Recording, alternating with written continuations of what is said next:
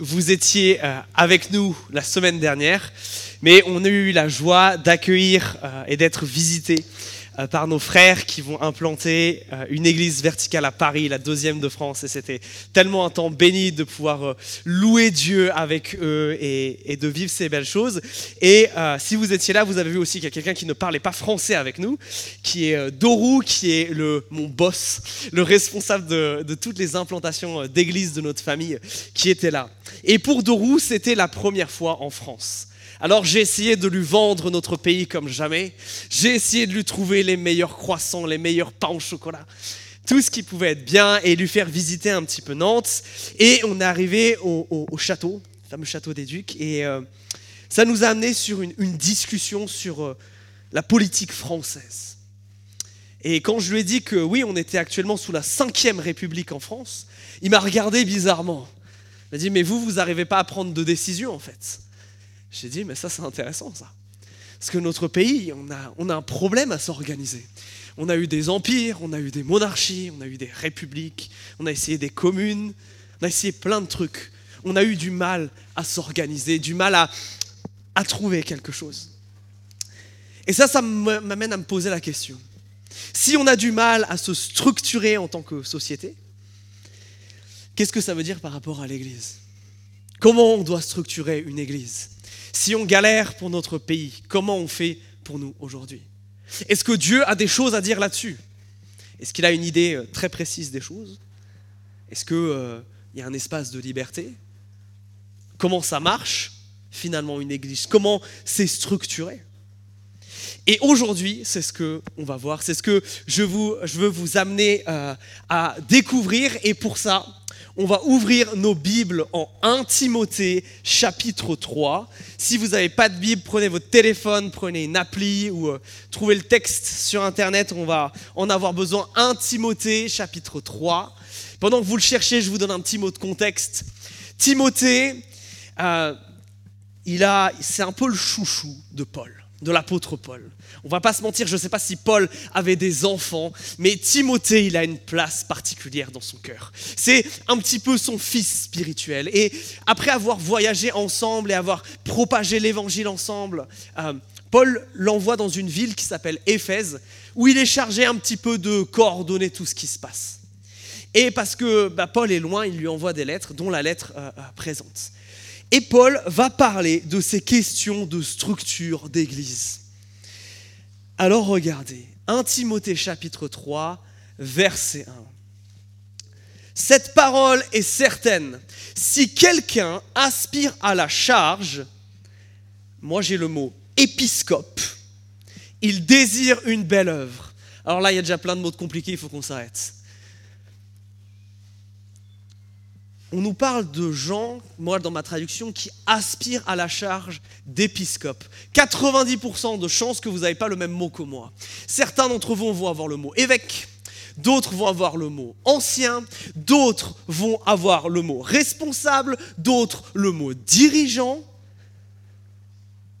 Et ce mot-là, derrière toutes ces traductions se cache une idée c'est qu'une communauté chrétienne, elle a un seul Seigneur, il s'appelle Jésus-Christ. Mais elle a des gens qui en prennent soin, qui prennent une charge de responsabilité. Et je dis des gens au pluriel parce que quand on les voit agir dans la Bible, ils sont souvent, ils sont tout le temps d'ailleurs en groupe. Alors, comme il y a plein de mots, on va en choisir un pour aujourd'hui. Je vais choisir le mot ancien euh, parce que c'est le mot que notre chère Marine a utilisé pour me décrire il y a peu de temps avec mes vénérables 29 ans, je suis maintenant un vieux. Donc, on va appeler ça les anciens. Alors, dans une église, il y a ça. Ok, mais pourquoi c'est. Est-ce que c'est juste euh, Paul qui dit à Timothée euh, Bon, bah, euh, dans votre contexte, là, Éphèse, à cette époque-là, c'est bien de faire comme ça, et puis c'est que pour ce temps-là, et puis maintenant, on fait en fait un petit peu comme on veut. L'église, on l'organise comme on veut, ou il y a un plan, quelque chose d'important derrière ça? J'aimerais vous faire remarquer la première partie du verset. Qu'est-ce qui est marqué? Cette parole est certaine. Paul, il n'en commence pas beaucoup des phrases comme ça. Cette parole est certaine. Ce que je vais vous dire là, c'est juste, c'est vrai, c'est ce que Dieu veut vous dire, c'est important. Oui, l'Église a une structure et c'est pas nous qui l'avons choisie, heureusement je crois, parce que sinon on ferait beaucoup de bêtises, mais c'est Dieu. Et Dieu a choisi que pour s'occuper des chrétiens, certains devraient prendre un rôle de leader. Et ça, c'est important aussi parce que si on va à l'autre bout du texte d'aujourd'hui, si on saute tous les versets là, jusqu'au verset 14 et 15, regardez ce qui est écrit à la fin. Le début est comme la fin. Je t'écris ceci avec l'espoir que je viendrai bientôt te voir. Donc c'est Paul qui parle à Timothée. Mais si je tarde, tu sauras ainsi comment il faut se conduire dans la maison de Dieu, qui est l'église du Dieu vivant, la colonne et l'appui de la vérité. Ces deux versets, ils forment comme les deux morceaux d'un sandwich. Tout ce qui va être au milieu là, c'est ce que Dieu veut nous donner pour que nous puissions être des églises qui fonctionnent, des églises qui marchent. Et ces instructions, premier verset, on les décrit comme une belle ambition, on nous les décrit ici comme quelque chose de sûr, comme quelque chose dans lequel il faut se conduire, quelque chose qu'au final Dieu nous demande. Et pourquoi Dieu met une emphase particulière sur ça? Pourquoi je me suis arrêté dès le verset 21 et pas comme d'habitude on a continué à lire? Parce que je crois qu'il faut qu'on comprenne l'importance de ce que c'est l'Église aux yeux de Dieu. Dieu aime l'Église, Dieu aime les chrétiens rassemblés ici. Dieu nous aime tellement qu'il a décidé de mourir pour nous.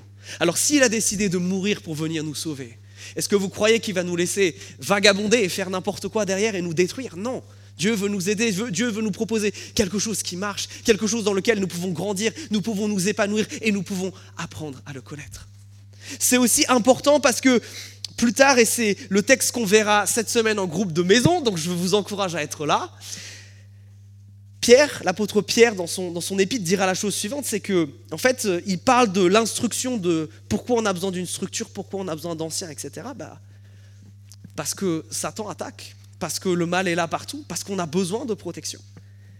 Et dernière chose, parce que c'est important, cette idée de structurer les églises, c'est pas nous les protestants qui l'avons inventée, c'est l'apôtre Paul. Acte 14, Paul, vous savez, il avait comme métier de se balader et de parler de Jésus partout. Et il fait un premier voyage, il fait un premier tour, et puis après il revient sur ses pas. Alors je suis sûr qu'il a fait plein de trucs géniaux, il a continué à parler, il a encouragé des gens, je suis sûr qu'il y a eu des miracles et des guérisons. Mais ce que le texte nous dit, c'est qu'il est revenu pour justement nommer des responsables, dirigeants, épiscopes, anciens, tous ces mots-là. Là. Il est revenu exprès pour ça. Parce que sans ça, c'est ce qui s'est passé par exemple dans l'église de Corinthe, ça part en cacahuète. Ok. Alors si Dieu veut qu'on ait une structure d'église, à quoi elle doit ressembler? Ça, c'est ce qu'on semble toucher du doigt au verset 1. Il y a des gens là, les anciens, il y a le reste des chrétiens. Maintenant, comment, comment on fait pour avoir des gens qui font le bien et pas le mal? Parce que des responsables d'église qui font n'importe quoi, on en a tous entendu parler. Vous avez peut-être vu ça aux infos, vous l'avez peut-être même vécu vous-même. Comment nous, en tant que communauté ici, on fait les bons choix? Comment vous vous assurez que moi, je ne parte pas en live? C'est pour ça que ces textes sont importants. Et je veux donc vous montrer maintenant, dans la suite de ce texte, à partir du verset 2, trois grandes qualités de tout responsable chrétien, qui s'appliquent évidemment à ceux qui vont prendre des responsabilités particulières dans l'Église, mais je crois qu'ils s'appliquent à tout chrétien mature et à toute personne qui exerce des responsabilités, que ce soit dans sa famille, que ce soit dans son travail, que ce soit dans une association. Je crois que dans ce texte, Dieu veut nous donner aussi une image de à quoi ça ressemble un leader qui plaît à Dieu? Alors, reprenons le texte. Verset 2. Il faut donc que l'épiscope ou l'ancien soit irrépréhensible, qu'il soit un homme d'une seule femme, qu'il soit sobre, pondéré, décent, hospitalier, apte à l'enseignement, qu'il ne soit pas adonné ni au vin, ni violent, mais conciliant, pacifique, désintéressé. Je m'arrête là parce que la liste continue, mais là on a déjà un beau paquet. S'il y a un mot pour qualifier ce que doit être un responsable d'église, vous l'avez au début du verset 2. Et ensuite Paul le décline. C'est le mot chez moi irrépréhensible. L'ancien doit être irréprochable. Waouh Quand j'ai lu ça, je vous avoue que ça m'a mis une certaine pression. Irréprochable. Sa manière de vivre doit être un exemple pour tous. Et dans la suite de ce verset, justement, Paul explique ce que ça veut dire. Qu'est-ce que ça veut dire être irréprochable aux yeux de Dieu? Alors il commence, mari d'une seule femme. Oui, un ancien, responsable d'église, un chrétien mature, un leader ne doit pas être un coureur de jupons. Quelqu'un qui est fidèle, quelqu'un qui est maître de son corps et maître de ses désirs. L'éthique sexuelle, oui, elle est importante pour nous, les chrétiens. Deuxième chose, on a une série de trois mots là. On a soit sobre ou alors modéré, pondéré ou alors réfléchi, décent ou convenable. Ces mots ont globalement la même idée derrière eux. C'est que ce leader chrétien, ce responsable, c'est quelqu'un qui est justement maître de lui-même, qui n'est pas dans l'extravagance à outrance, qui dégage une forme de simplicité de vie, de modération, de sobriété. Quelqu'un qui montre qu'il prend des décisions qui sont réfléchies, qui témoigne du fait qu'il réfléchisse à comment l'évangile est censé transformer sa vie. Comment ce que dit Jésus-Christ, ça s'applique dans le quotidien de ce qu'il vit. Décent et convenable, qui ne vit pas à la légère, qui ne s'en fiche pas du témoignage qu'il rend à l'extérieur, qui est mature par rapport à ça. Ensuite, hospitalier, c'est quelqu'un qui est accueillant, mais pas seulement dans sa maison qui est capable d'ouvrir euh, sa porte grande ouverte. Et on sait que dans cette église, il y en a certains d'entre vous qui ont un vrai don pour ça. Et que d'ailleurs, je veux remercier parce que vous nous avez accueillis comme des rois euh, la semaine dernière quand les frères sont venus. Donc merci à vous tous. Mais ici, c'est plus que ouvrir sa maison. Quand on dit qu'on est hospitalier dans cette culture-là, c'est quelque chose qui est pas tout à fait compréhensible pour nous aujourd'hui en France. Dans les pays du Moyen-Orient, c'est toujours un peu le cas, mais pour nous, c'est plus compliqué. Quand quelqu'un arrive dans ta maison à cette époque, tu lui donnes tout. Tu lui ouvres la porte du frigo, tu vas lui donner la meilleure chambre, tu vas t'occuper de tous ses besoins. S'il n'a pas un rond, il repart avec une bourse. Il y a vraiment cette idée de je prends soin presque à l'extrême de celui qui arrive à ma porte, de celui qui justement y arrive parce que bah, peut-être il y a une condition de vie qui est difficile. Cette notion de sacrifice pour l'autre, d'accueil radical, voilà ce qui se cache derrière ce mot. Ensuite, apte ou capable d'enseigner. Intéressant. La seule vraie compétence qui est mentionnée dans ces versets, vous avez vu? Les autres, c'est des attitudes, mais là, il y a une compétence. Alors, je vais y revenir un petit peu plus tard, mais quand on dit apte à l'enseignement, ça ne veut pas dire que tous les responsables d'église doivent être des profs, mais ça veut dire que tous les responsables d'église doivent être capables d'enseigner sur ce que dit Jésus et comment on vit en tant que chrétien. Et dans notre église, ça se manifeste par ce que je suis en train de faire là, par exemple ce qu'on appelle la prédication, par l'enseignement en groupe de maison. Ça se manifeste aussi quand on fait ce qu'on appelle chez nous de la relation d'aide biblique, quand on se reçoit et qu'on s'aide justement par rapport à ces choses dures de la vie. Et enfin, on a une dernière série de, trois de, six mots là qui sont de nouveau qui forment un bloc. Regardez, pas adonné au vin ni violent, mais conciliant, pacifique, désintéressé. Tous ces mots marquent la vie de quelqu'un qui ne vit pas une vie qui est dans l'excès. Vous voyez?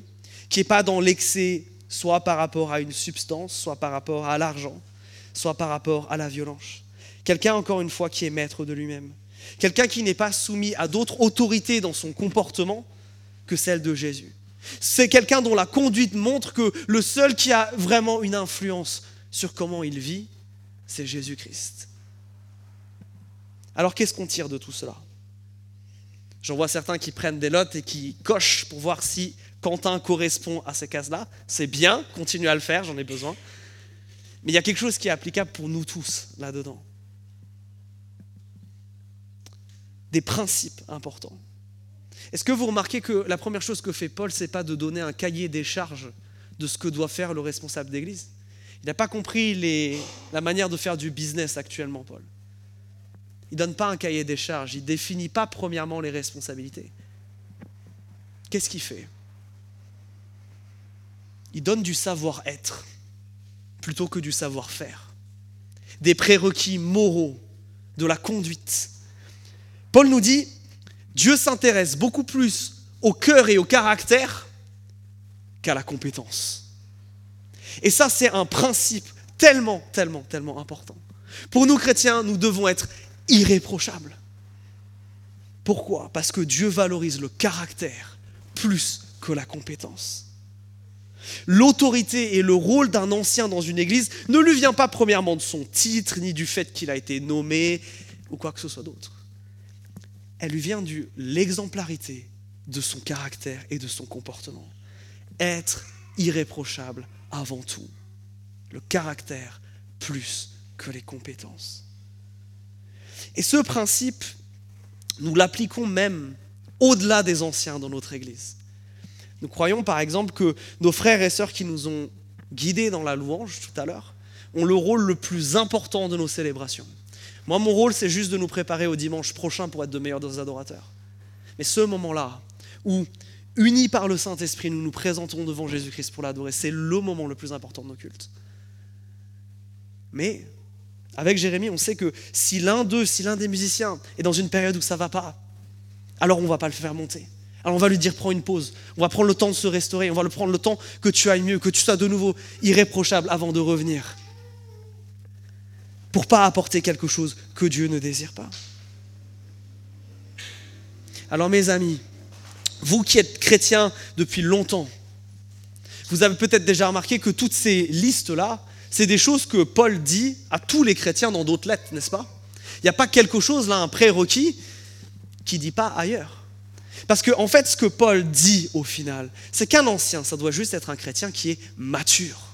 Et par conséquent, tout ce qui est dit là, ça nous concerne absolument tous.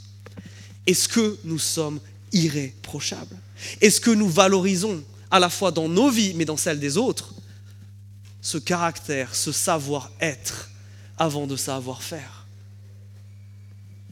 est-ce que pour nous chrétiens, la manière est aussi importante, voire plus importante que le résultat? Est-ce que si ce soir, quand vous rentrez, euh, il y a encore plein de choses à faire, à finir de, ranger des choses, il faut que les enfants prennent leur repas, après il faut qu'ils aillent, encore ces trucs-là à faire, et, vous arrivez à la fin de la journée, vous avez réussi à tout faire, mais, mais entre vous, ça a été dispute sur dispute, ça a été colère sur colère, ça marche pas, ça. Ça, c'est pas être irréprochable. Mieux vaut peut-être ne pas avoir tout fini, mais l'avoir fait avec une volonté de sacrifice et d'amour. Est-ce que nous avons ça dans la tête, cette mentalité de vouloir être irréprochable devant Dieu, de vouloir la sainteté, de vouloir lui plaire non seulement parce qu'on veut plaire à Dieu, mais parce qu'on croit au final que c'est ça qui va nous apporter le plus de bonheur. Mes amis, responsabilité, sans irréprochabilité, ça veut dire abus dans l'Église. Ça veut toujours dire abus. Et c'est bien le problème. Oh, nous devons avoir le courage, le courage d'aimer la justice et le courage de reprendre celui qui serait responsable et qui ne serait pas irréprochable. De même, nous qui exerçons des responsabilités dans cette Église, vous qui êtes leader de groupe de maison, responsable de ministère, est-ce que nous avons, et c'est une question que je pose à moi en premier, l'humilité d'être repris Le courage d'entendre sur ça, tu n'as pas été irréprochable. Est-ce que c'est quelque chose qui nous va? Est-ce que c'est quelque chose avec lequel nous luttons? Est-ce que vous êtes comme moi et que vous avez besoin de beaucoup prier pour pouvoir accepter ça? Irréprochable. Deuxième chose, verset 4 qu'il dirige bien sa propre maison et qu'il tienne ses enfants dans la soumission en toute dignité. En effet, si quelqu'un ne sait pas diriger sa propre maison, comment prendra-t-il soin de l'Église de Dieu? Je m'arrête là. Paul met ici un deuxième principe, celui de la fidélité. Si tu n'es pas fidèle dans ce que Dieu t'a déjà donné, qui est ta famille, tu ne pourras pas être fidèle pour la famille de Jésus-Christ. Si dans ta petite famille à toi, avec des gens que tu aimes, avec des enfants que tu as toi-même créés, avec une femme que tu as toi-même choisie, si déjà là ça marche pas, alors ça ne pourra pas marcher quand les autres, ça sera des gens que tu n'auras pas choisis, qui viendront avec toi avec leurs problèmes, qui seront différents, qui auront un tempérament peut-être qui ne t'ira pas.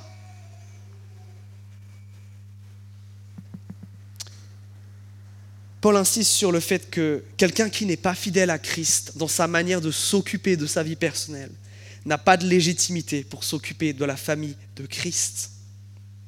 Alors si quelqu'un a une famille, justement, ce n'est pas toujours le cas, mais sa manière justement de la conduire doit refléter sa capacité à s'occuper de la famille de Jésus. Alors je ne vais pas m'étendre en long et en large sur le sujet de la famille chrétienne, parce qu'on vous réserve des belles choses pour septembre. Mais je veux quand même insister sur les deux choses qu'il dit là. Il dit deux choses. Diriger sa maison, qu'est-ce que ça veut dire cette idée-là? Nous croyons, nous chrétiens, qu'à l'église comme à la maison, c'est monsieur qui a la charge de guider tout le monde à bon port, qui est responsable et redevable devant Dieu du fonctionnement harmonieux des relations de ceux qui composent sa maison. Messieurs, c'est votre responsabilité. Mauvaise nouvelle. À l'époque, la maison, c'est plus que simplement la famille nucléaire. Dans la maison, c'est là où on fait généralement aussi du commerce. Ça veut aussi dire, dans ce cas-là, les employés, les gens qui travaillent pour moi. Et la manière dont l'un gère l'équilibre et l'harmonie dans tout ça reflète sa capacité ou non à prendre soin de l'Église. Et messieurs, diriger sa maison, ça veut dire deux choses de manière primordiale. La première, et vous m'entendrez beaucoup vous le dire, et avec beaucoup d'insistance, c'est d'aimer vos femmes comme Christ a aimé l'Église. Arrêtez-vous une seconde pour réaliser ce que ça veut dire. Jésus a aimé l'Église en mourant pour elle, en sacrifiant tout pour elle, en donnant absolument tout. Si ce n'est pas quelque chose que votre chère moitié voit, perçoit et qu'elle peut porter à votre crédit, il y a sans doute un problème. Si tu n'es pas capable d'aimer ta femme avec le même amour que Christ a eu pour l'Église, te sacrifier pour elle, faire passer son bonheur avant le tien, la mettre à la seconde place dans ta vie après Jésus, ça ne marche pas. Si quelqu'un n'arrive pas à aimer sacrificiellement dans sa maison, si, messieurs, vous n'arrivez pas à être en bonne relation avec vos femmes, à collaborer avec elles, avec celles avec qui vous avez fait alliance, celles que vous avez choisi d'aimer. Alors messieurs, nous ne sommes pas crédibles pour prendre des responsabilités dans l'Église. Il y a une deuxième chose qui cette fois s'adresse aux deux parents, pas que à vous, messieurs. Il y a cette phrase-là qui a fait peut-être grincer du dent certains. La soumission des enfants en toute dignité.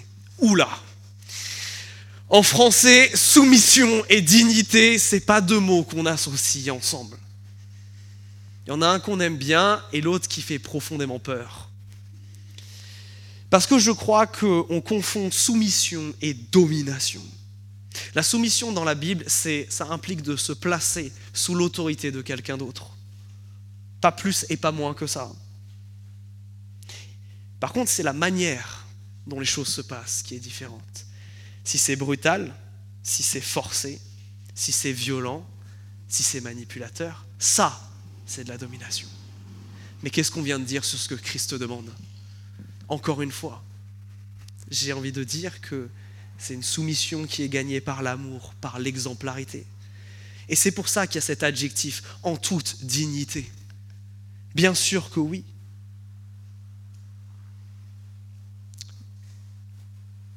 Alors, vous qui prenez des responsabilités, élargissons. Est-ce que votre vie familiale, votre vie privée, votre fidélité à l'évangile dans ce domaine-là se reflète aussi à l'extérieur? Est-ce que là, ça va? Parce que si ça ne va pas là, ça ira pas autre part. Et concernant la soumission des enfants, ce message, il est révolutionnaire pour l'époque.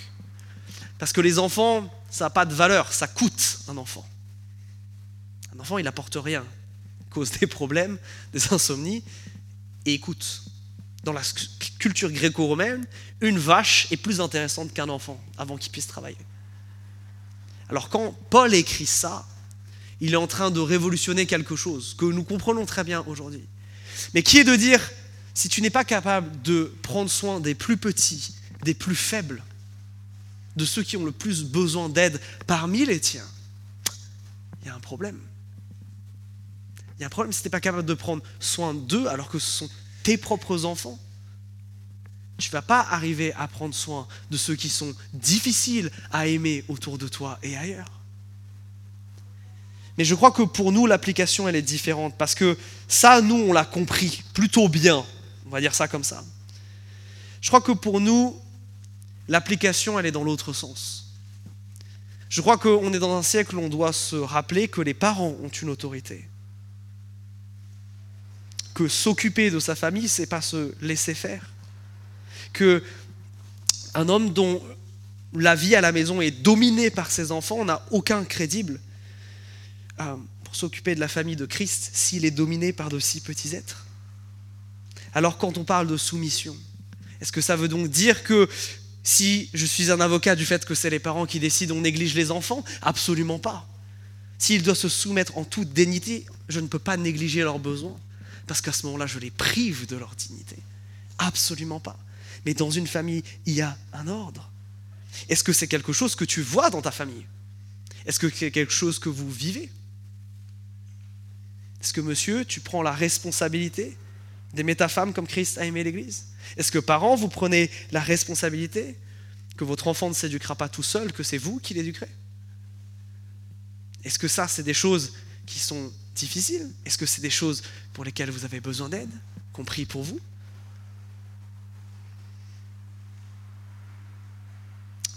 Irréprochable, fidèle. Et il y a une troisième chose, verset 6 que ce ne soit pas un nouveau converti, de peur qu'il soit aveuglé par l'orgueil et ne tombe dans le jugement du diable. Il faut aussi que ceux du dehors lui rendent un beau témoignage, pour qu'il ne tombe pas dans le discrédit et dans les pièges du diable. Je m'arrête là. Vous avez vu le mot qui est répété? C'est le mot diable. Parce que aussi vrai que nous croyons que Dieu existe, aussi vrai nous croyons que les cieux, c'est surpeuplé et que celui-là, entre autres, se rebelle contre Dieu et n'a qu'une envie, c'est de casser l'Église de Jésus-Christ. Et accepter des responsabilités dans l'Église, c'est accepter de se trimballer avec une cible sur le dos. C'est ce que ce verset nous apprend. Que celui qui aspire à la responsabilité doit être mature. Pourquoi? Parce qu'il se peut laisser, il peut se laisser aveugler par l'orgueil, verset 6. Parce qu'il peut tomber dans un piège du diable, verset 7 c'est pour ça que, en plus d'être irréprochable pour ne laisser aucune place au péché, c'est aussi pour ça qu'en plus d'être fidèle et de savoir démontrer de l'amour, il y a cette idée d'être des gens matures spirituellement. Et je crois que les trois grands problèmes de tout leader dans l'Église, si on regarde nos frères qui sont tombés, c'est trois choses. Et trois choses sur lesquelles vous devez moi et les autres responsables nous rendre redevables. L'orgueil qui est mentionné ici, premièrement. Je crois que les deux autres choses qui reviennent le plus souvent sont l'argent et les relations extra-maritales. Être mature, ce n'est pas tomber dans l'orgueil, première chose, mais c'est aussi avoir un témoignage de vie qui se voit au dehors. C'est intéressant que Paul dise ceux du dehors, c'est une expression pour dire ceux qui ne sont pas chrétiens, ceux qui ne sont pas dans l'Église. Le responsable, il doit avoir un bon témoignage auprès de ces gens-là. Qu'est-ce qu'on entend par là? C'est que sa vie témoigne de Jésus-Christ. Quand tu vis en tant que chrétien, quand tu vis en tant que Christ, tu vis différemment des gens. Ça se voit. Et ça se voit positivement. Parce que tu as un impact, parce que tu promeus le bien et parce que tu es le mal parce que tu détruis ce que Satan casse, essaye de casser. Et tu amènes la guérison et l'amour et la paix autour de toi. Un jeune chrétien, bien souvent, il va avoir compris que Jésus l'aime. Il va avoir fait cette rencontre merveilleuse qui est tellement belle. Mais il n'a peut-être pas encore compris de toutes les manières dont ça s'applique dans sa vie, comment ça doit transformer son caractère. Et c'est pour ça que Paul lit ses idées.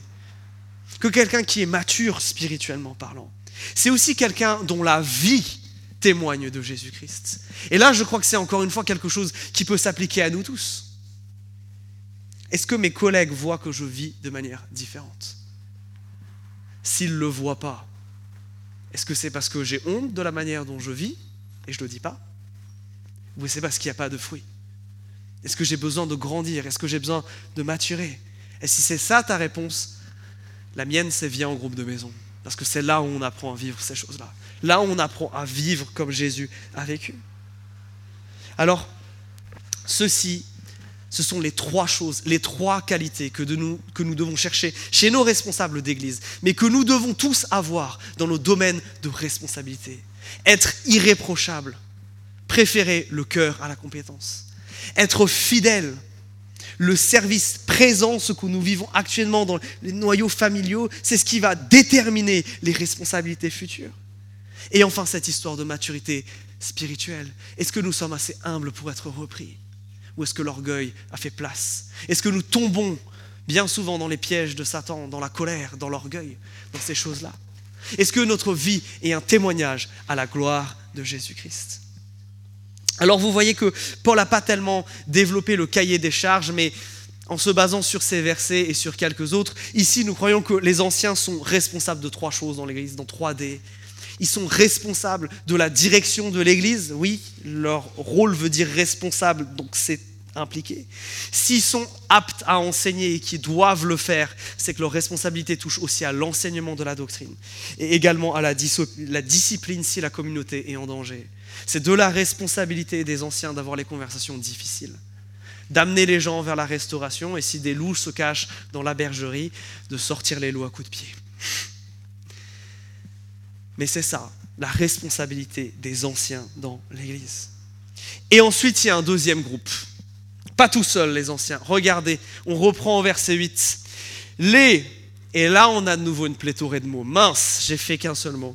Les ministres, serviteurs, diacres.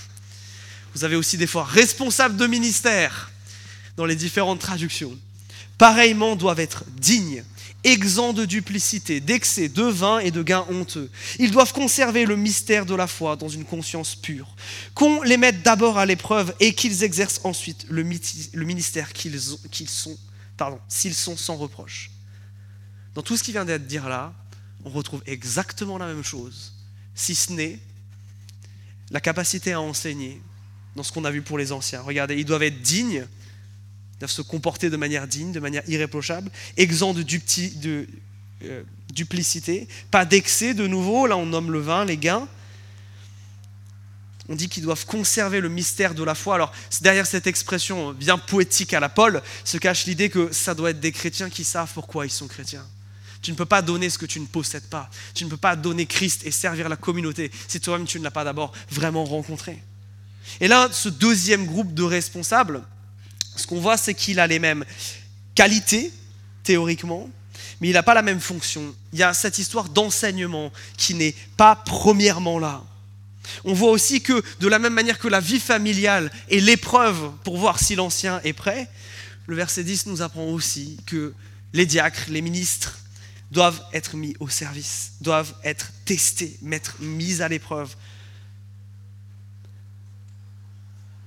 En fait, leur rôle, c'est d'être des relais, des relais pour les anciens. Si vous voulez savoir comment cette histoire de ministre ou de responsable euh, arrive, vous pourrez chez vous regarder Actes chapitre 6, où les apôtres ont bien des problèmes à tout gérer parce qu'il commence à avoir plus en plus de chrétiens et il y a des vrais besoins où il faut nourrir les gens, leur apporter de l'aide pratique et les apôtres ne peuvent pas tout faire. Alors ils vont déléguer le fait de prendre soin de ces gens à d'autres justement aux diacres ou aux ministres. Et donc, on a ce schéma dans l'Église. L'Église, c'est composé de ça, de chrétiens. Et parmi ces chrétiens, il y a deux groupes qui ont des responsabilités un peu plus grandes, les anciens et ce qu'on appelle ici les ministres ou les responsables de ministère, parce que dans notre langue française, ministre a une autre connotation. et, c'est pour ça qu'on dit ça. Et chez nous, ces ministres, eh ben, c'est vos responsables de groupe de maison c'est Hugo et Tabitha pour la jeunesse, c'est Jérémie pour la louange, et tous les autres, je ne vais pas tous vous passer, mais merci pour votre service. Et puis au verset 11, il y a le verset qui fait tout capoter, parce que celui-là, il en a fait couler de l'encre. Regardez ce qui est écrit. Que les femmes de même soient dignes, non médisantes, sobres, dignes de confiance en tout. Là, il y a un problème. Pourquoi? Parce qu'en grec comme en français, le mot femme peut vouloir dire deux trucs. Soit ça peut parler de vous, mesdames, de manière large, soit c'est la même chose que le mot épouse. Et donc là, il y a une bataille de savoir de qui on parle. Est-ce que là, il est en train de parler d'hommes diacres et puis au verset 11 de femmes diacres? Ou alors est-ce qu'il parle des femmes, des gens qui sont eux-mêmes diacres? Vous voyez la différence? Soit c'est des hommes et des femmes qui sont tous les deux ministres là, soit c'est les femmes de ceux qui sont ministres. Et ça, ça a été un gros débat et je ne vais pas vous passer tous les arguments dans un sens ou dans l'autre. Je vais juste vous amener ma conclusion qui est que, évidemment, ici, on parle de femmes qui prennent ces responsabilités. C'est aussi pour ça que nous avons des femmes qui prennent ces responsabilités-là dans notre Église. Pourquoi je crois ça? Pour deux raisons. Parce que, un, regardez, on leur demande exactement les mêmes prérequis qui sont dits dans les versets 8, 9 et 10. C'est la même chose, le mot digne est répété, duplicité est remplacée par non médisant, l'idée d'excès de vin et de gain sont remplacées par la sobriété, l'idée d'être mise à l'épreuve est ici remplacée par digne de confiance. Exactement les mêmes critères. L'autre raison pour laquelle je crois qu'on parle bien ici de femmes qui ont cette charge, c'est qu'on le voit dans l'Écriture, Romains 15 par exemple, on parle d'une certaine Phoebe, qui est une diaconesse ou une ministre, point E, euh, et, qui fait ça. Et d'autant plus que si on nous parlait seulement des femmes des diacres, il faudrait nous expliquer pourquoi on ne parle pas des femmes des anciens juste avant. Bref, tout ça pour dire que, mesdames, vous avez évidemment votre place dans tout ça. Bien sûr. Et heureusement que vous êtes là. Sans vous et sans surtout le nombre incalculable de ministres femmes dans les premiers siècles, l'Église ne se serait absolument jamais étendue. C'est aussi simple que ça. Sans vous, il n'y aurait pas la moitié du monde qui serait à Christ. Sans vous, l'Évangile ne serait toujours pas arrivé jusqu'au bout. Et oui, mesdames, vous avez votre place dans cette œuvre-ci. Alors tout ça pour nous emmener où? Pour vous dire que quand nous vous sollicitons les uns et les autres à des postes de responsabilité dans cette Église, c'est ça que nous regardons, c'est ça que nous cherchons. Mais je vous ai aussi et surtout dit que au tout début, les anciens, c'est les, les anciens, pluriel. Or, actuellement, il n'y a personne à ma droite et personne à ma gauche. Et ça, on compte y remédier. C'est aussi pour moi l'occasion de vous parler de celui-ci,